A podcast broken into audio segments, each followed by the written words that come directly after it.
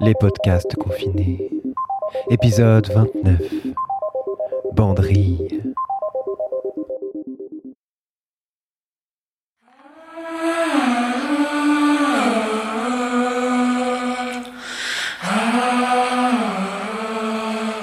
Les reins cambrés, il soulève le capote, bleu sur l'envers, rose sur l'endroit. La toile lourde l'enveloppe, puis s'affranchit de son corps nu en lui caressant le flanc, levant des tourbillons de sable qui lui piquent les yeux. Il rompt le cou. Le regard glisse dans l'ombre de l'épaule. Une mèche tombe sur le visage, en abrite l'éclatante jeunesse. Il sourit, conscient de son erreur. Il se ressaisit. Le capote se tend comme une voile et gonfle entre ses mains. Il le dompte d'une brisure du poignet. Le soleil habille sa peau de reflets cuivrés qu'il renvoie vers l'extérieur. Il pivote de quelques degrés et ouvre les jambes. Il lance le pied, fixe le tissu en terre. Le genou suit et le bleu mord sous le rose. Il bombe le torse, les deux cuisses plantées à présent sur le sable à travers la toile. Il porte une main en visière à son front, balaie la mèche rebelle et scrute autour de lui. La plage, bondée auparavant, s'est peu à peu vidée, pendant qu'il dormait sur le ventre, sans se soucier de rien. L'après-midi tire à sa fin et peint le ciel de lignes de couleurs successives, coordonnées, qui lui rappellent le vêtement des arènes. Plus tard, il brisera le taureau. Plus tard, il retournera au combat. Ce soir, non. Ce soir, son corps écrase son insolente musculature sur le rose du capote qui se rebelle lorsque le vent s'infiltre entre la toile et ses membres. Il roule sur la tranche, jette une jambe vers le bord du drap, ouvre une équerre parfaite d'une cuisse à l'autre, qui arrondit le galbe d'une fesse brune et ferme. Sa fierté, démesurée, inhumaine. Il caresse du doigt la rainure qui s'assombrit entre les jambes, porte la pulpe à ses lèvres. Il y goûte une sueur salée, venue de la mer, gorgée de la chaleur du jour et qui s'est nourrie de son propre sel. Il baisse les paupières, enferme sa gourmandise entre ses bras repliés.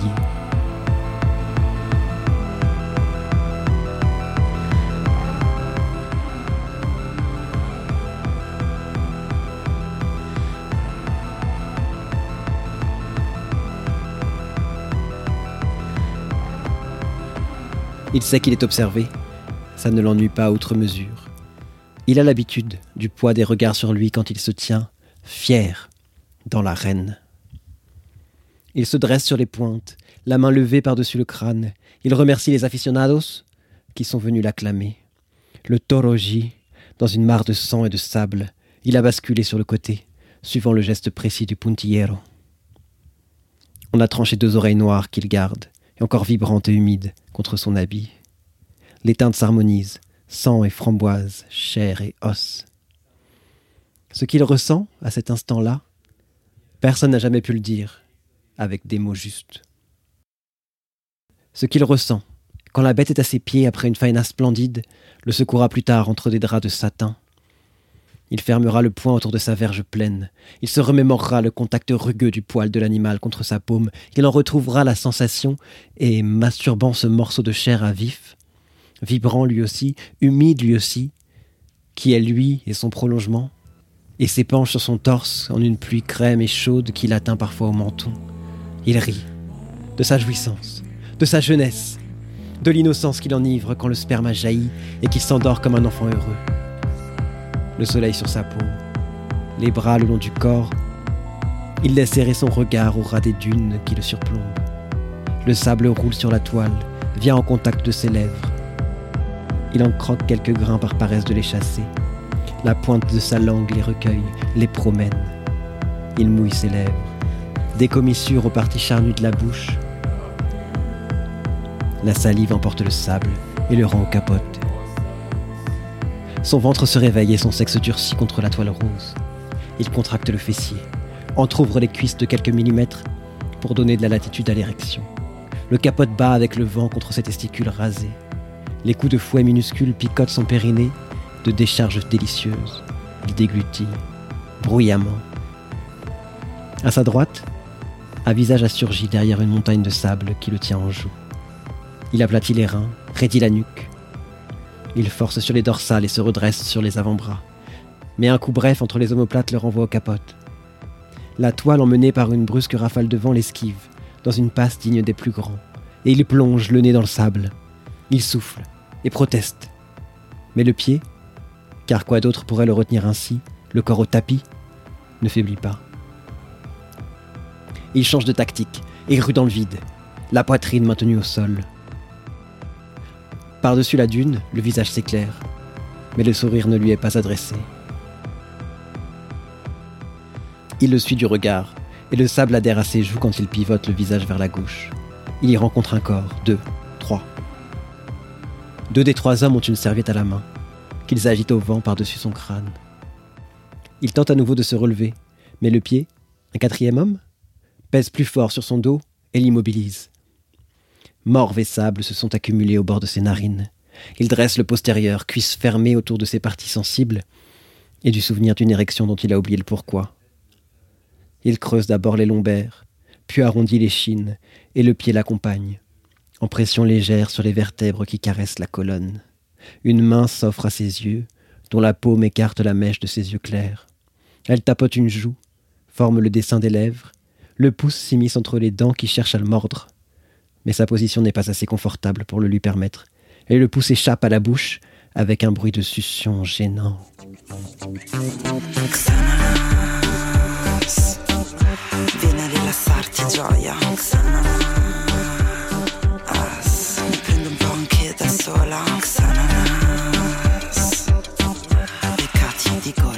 Quelqu'un rit.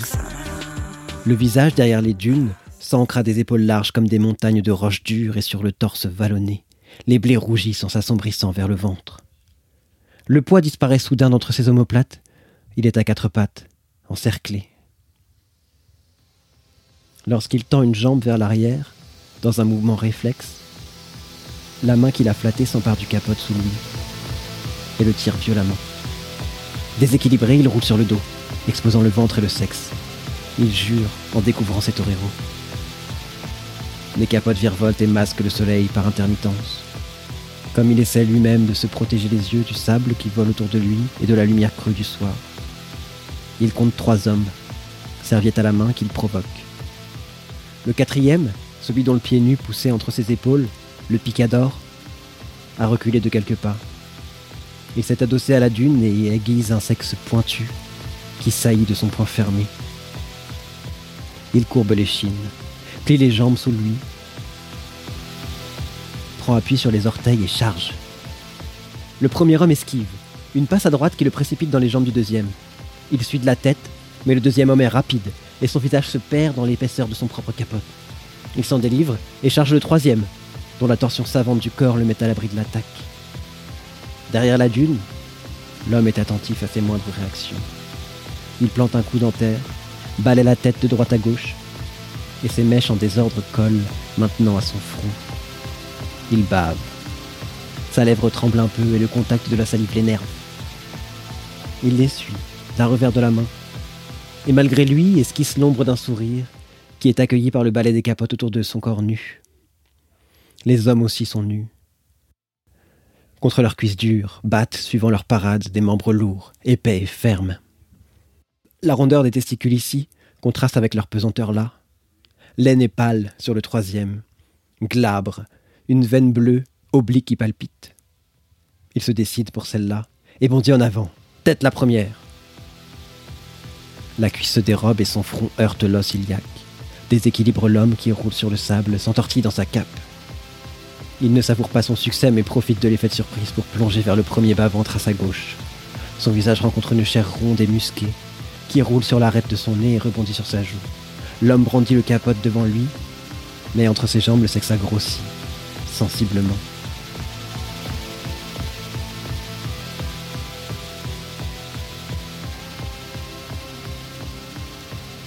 Le troisième homme hésite, cherche la dune, un hochement de tête. Il l'interprète immédiatement. Il se tourne vers la plage dans l'espoir d'une présence, mais les passes de capote l'ont attiré plus profondément entre les dunes qu'il ne l'avait imaginé, et il est isolé au centre d'une arène de sable qui protège de notoriété publique les jeux interdits. Le picador a interrompu son geste, son intérêt décuplé. Inexorablement, les trois sexes se dressent, ils sont habillés. Mais comment ne s'en était-il pas aperçu avant? De bandes de papier gaufrées, colorées, qui se noient dans l'entrelac des poils à leur base. Ils frappent le sable du pied gauche. Il n'est pas mûr pour les banderilles. Le jeu n'est pas équitable. Il n'y est pas préparé. Il cherche à s'y soustraire en filant vers la dune, mais le picador tranche son élan d'un bon souple contre sa fuite et d'une poussée du flanc. Livre ses reins au premier, gardant la tête contre lui. Il lutte contre la clé, s'étouffe, joue des poings, mais en vain. Ses jambes fouettent, impuissantes, puis s'immobilisent quand une main s'abat sur sa croupe. Il cesse brusquement le combat. Ses narines fument sur le sexe arqué dont la pointe affûtée, luisante, provoque son visage. Il donne un coup de tête quand la première banderie s'enfonce en lui et que l'homme derrière les dunes applaudit la passe. Un jet d'urine lui échappe, qui ricoche contre ses mollets et le picador, surpris, relâche sa clé. Il se dégage honteux, charge en reculant. Mais le banderillero esquive. Il ne trouve que le vide dans son dos et dans son ventre une béance pareille à une plaie ouverte. Son sexe suinte un liquide épais, translucide qui colle à la cuisse en long filet argenté. Quelques gouttes de pisse mouillent encore ses chevilles.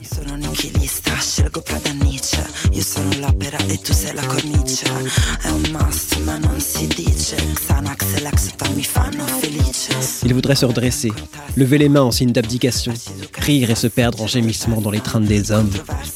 Mais ce n'est pas ce qu'on attend de lui. Le deuxième banderillero est en position, la banderie brandie d'une main sûre, le poing serré à sa base. Il tombe à quatre pattes, se reprend, assure l'équilibre, chasse le sable d'un bras vigoureux et courbe la nuque. Il est allé à bonne école. Il sait que l'on gracie les bêtes qui offrent un combat honorable. Le deuxième homme se lance. Il envoie le pied brusquement vers l'arrière, souhaitant surprendre l'assaillant mais il rate son coup et le banderillero vite. Son épaule s'enroule sur le sable et il ouvre pour se rétablir un angle favorable entre la fesse gauche et la cuisse droite. Il n'a pas le temps de se protéger. La banderille entre en lui, de biais. Elle le cloue au sol. Par réflexe, son sexe arrédit. La tige brûle, trempée, le gland recouvert d'un sable humide qui le gaine d'une parure nouvelle. Il gémit en levant la tête vers le soleil. Face à lui, le troisième banderillero présente un sexe plat et large, dont la forme inédite fait naître une vague de curiosité dans son ventre.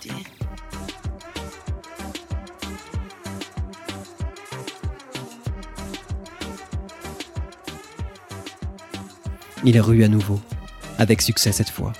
Il parvient à se libérer de la prise et le deuxième homme roule en arrière, percute le picador. Il est debout à présent, campé sur ses cuisses nerveuses. Il évalue le terrain, la présence de l'homme derrière les dunes dont le pas lent, appliqué, le promène autour de la joute pour l'étudier sous chaque angle, l'évaluer à son tour. Il ébroue sa crinière sombre, son cœur tape jusque dans la gorge, le menton, une bouffée de chaleur emplit son crâne et rougit ses joues. Il a le souffle court, le goût du métal sur sa langue qu'il mordit pour se tenir en éveil, ne pas baisser sa garde. Sa croupe aussi est en feu. Entre les fesses galbées que le premier homme a marquées de l'empreinte cuisante de sa paume, l'orifice palpite et bat. La morsure des banderilles, la pénétration dans la chair intime. Le souvenir de la sensation électrise ses sphincters, le scrotum se rétracte entre les cuisses tremblantes. Il bande, et la tête, dégagée de la peau qui la double, s'alourdit, prometteuse. À sa gauche, le premier banderillero tente une diversion qui ne prend pas. Le deuxième et le picador se sont couchés sur les dunes et pensent leurs plaies respectives à coups de langue mutuelle qui calment les blessures et réaniment les sens. L'homme s'est agenouillé. Le poing sous le menton, il attend que la dernière banderie soit posée pour s'avancer à son tour dans l'arène. Le troisième banderillero attaque, lui aussi sur la gauche, où le premier a fait une passe. Il pivote au centre du cercle de sable pour contrer les deux hommes, mais n'en surprend qu'un seul. Quand sa jambe plie en rencontrant une autre jambe, il a à peine le temps de s'en vouloir, avant d'être précipité au sol à nouveau par le premier banderiero. Le soleil est un disque jaune vif, dont la circonférence tranchante raye sa rétine quand il en affronte la vision. Il détourne le regard, mais le cercle d'or se superpose au troisième homme et dissimule la banderille. Il voudrait décocher un coup de pied, mais le tibia le lance. Son pied dérape sur le sable, et son genou heurte la terre. Dans un dernier effort, et c'est son erreur, il tend le postérieur et le projette au hasard au contact du banderillero. La pointe large harponne ses testicules fragilisés par la lutte. Il enfouit la tête comme on se protège. La banderie frappe encore. L'orifice cette fois, qu'elle assouplit de ses assauts pour le façonner à sa forme, puis s'enfonce.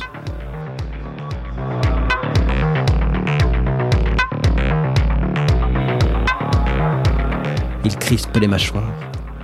Sa gorge étouffe sur un cri muet. Le banderillero progresse dans ses entrailles. Il y fore un chemin à sa mesure. Ils tombent à genoux, l'un en l'autre, s'abîment dans une étreinte sans voix, sans souffle. La banderie est ôtée, puis à nouveau s'enfile de toute sa force lubrifiée. Pour témoigner de la victoire, elle s'unit au corps rompu avec une justesse parfaite, plonge au fond de lui sans plus de résistance. Il tremble sans contrôle. Sa peau mate se couvre d'une sueur grasse qui embrasse l'autre peau et appelle sa jouissance. Lorsque l'homme se retire, vidé, il ne bouge pas. Pantelant, la tête cachée dans les bras, il cherche sa respiration. Le ciel s'épeint d'un bleu plus sombre qui se dégrade vers le violet par-delà les dunes. Il tend l'oreille.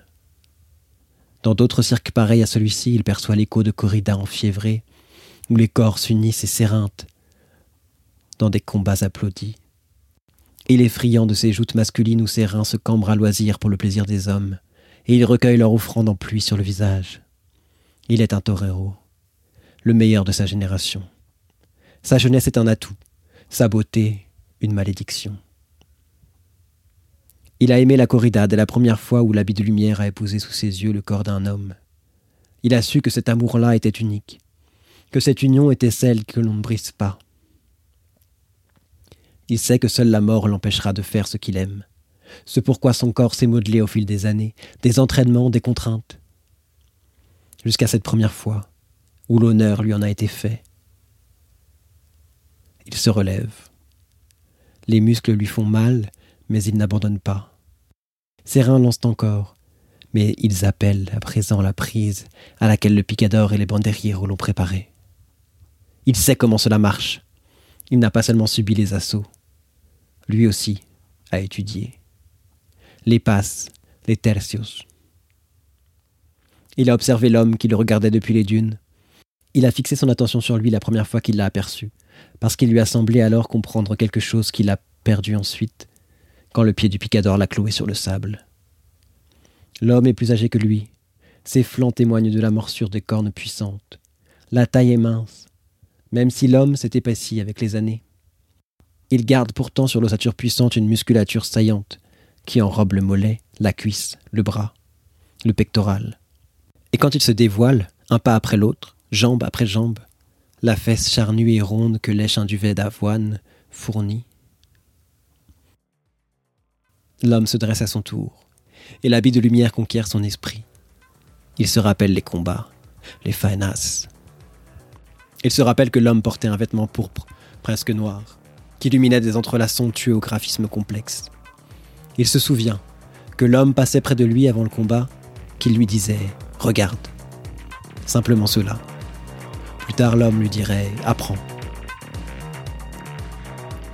Quand le taureau avait embroché l'homme, il avait couru vers l'infirmerie. Il avait posé sa tête contre sa poitrine sanglante et il avait juré qu'il avait regardé.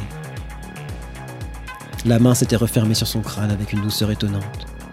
Il avait 16 ans. Il serait bientôt en âge de torer lui-même. L'homme n'était pas revenu aux arènes. Il sourit à présent. Il se fige sur ses deux jambes, les mains bien à plat sur les cuisses. Sa respiration est calme à nouveau. Elle le surprend parfois d'une secousse involontaire et il crache alors sur le côté, un glaire en écume qui bulle contre le sable avant de s'y noyer.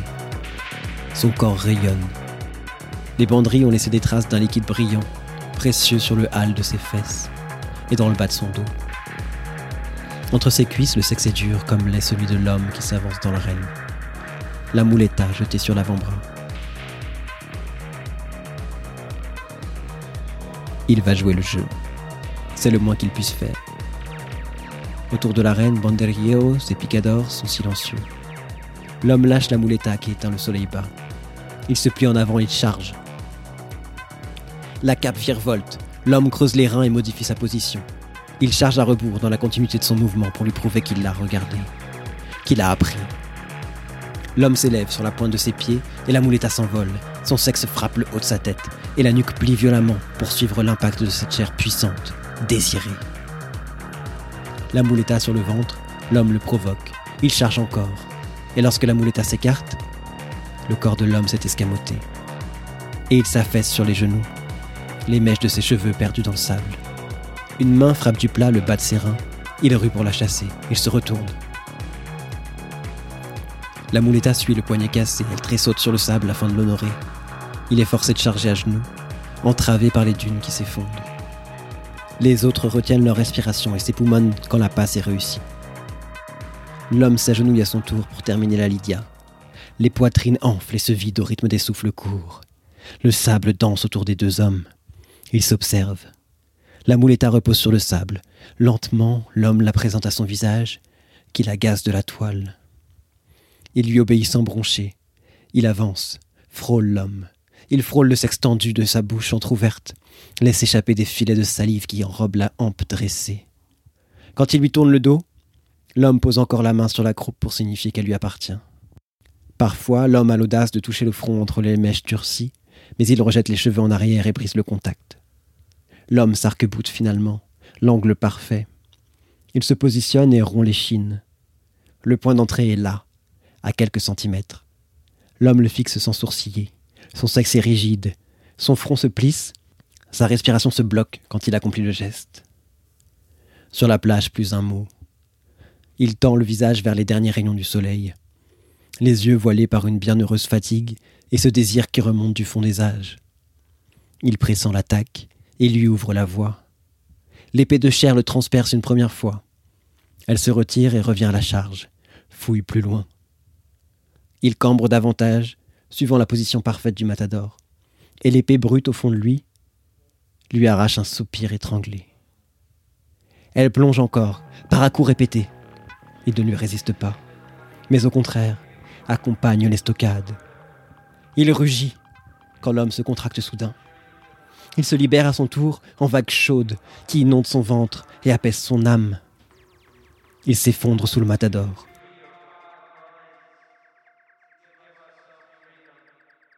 Dans ce que plus tard la bouche de l'homme baise la jonction entre les épaules et la nuque, son visage radieux bascule dans le sable, cherche le ciel. Un vol d'oiseaux pâles dans le crépuscule, comme autant de mouchoirs blancs que l'on agite pour saluer son courage. Il ferme les yeux.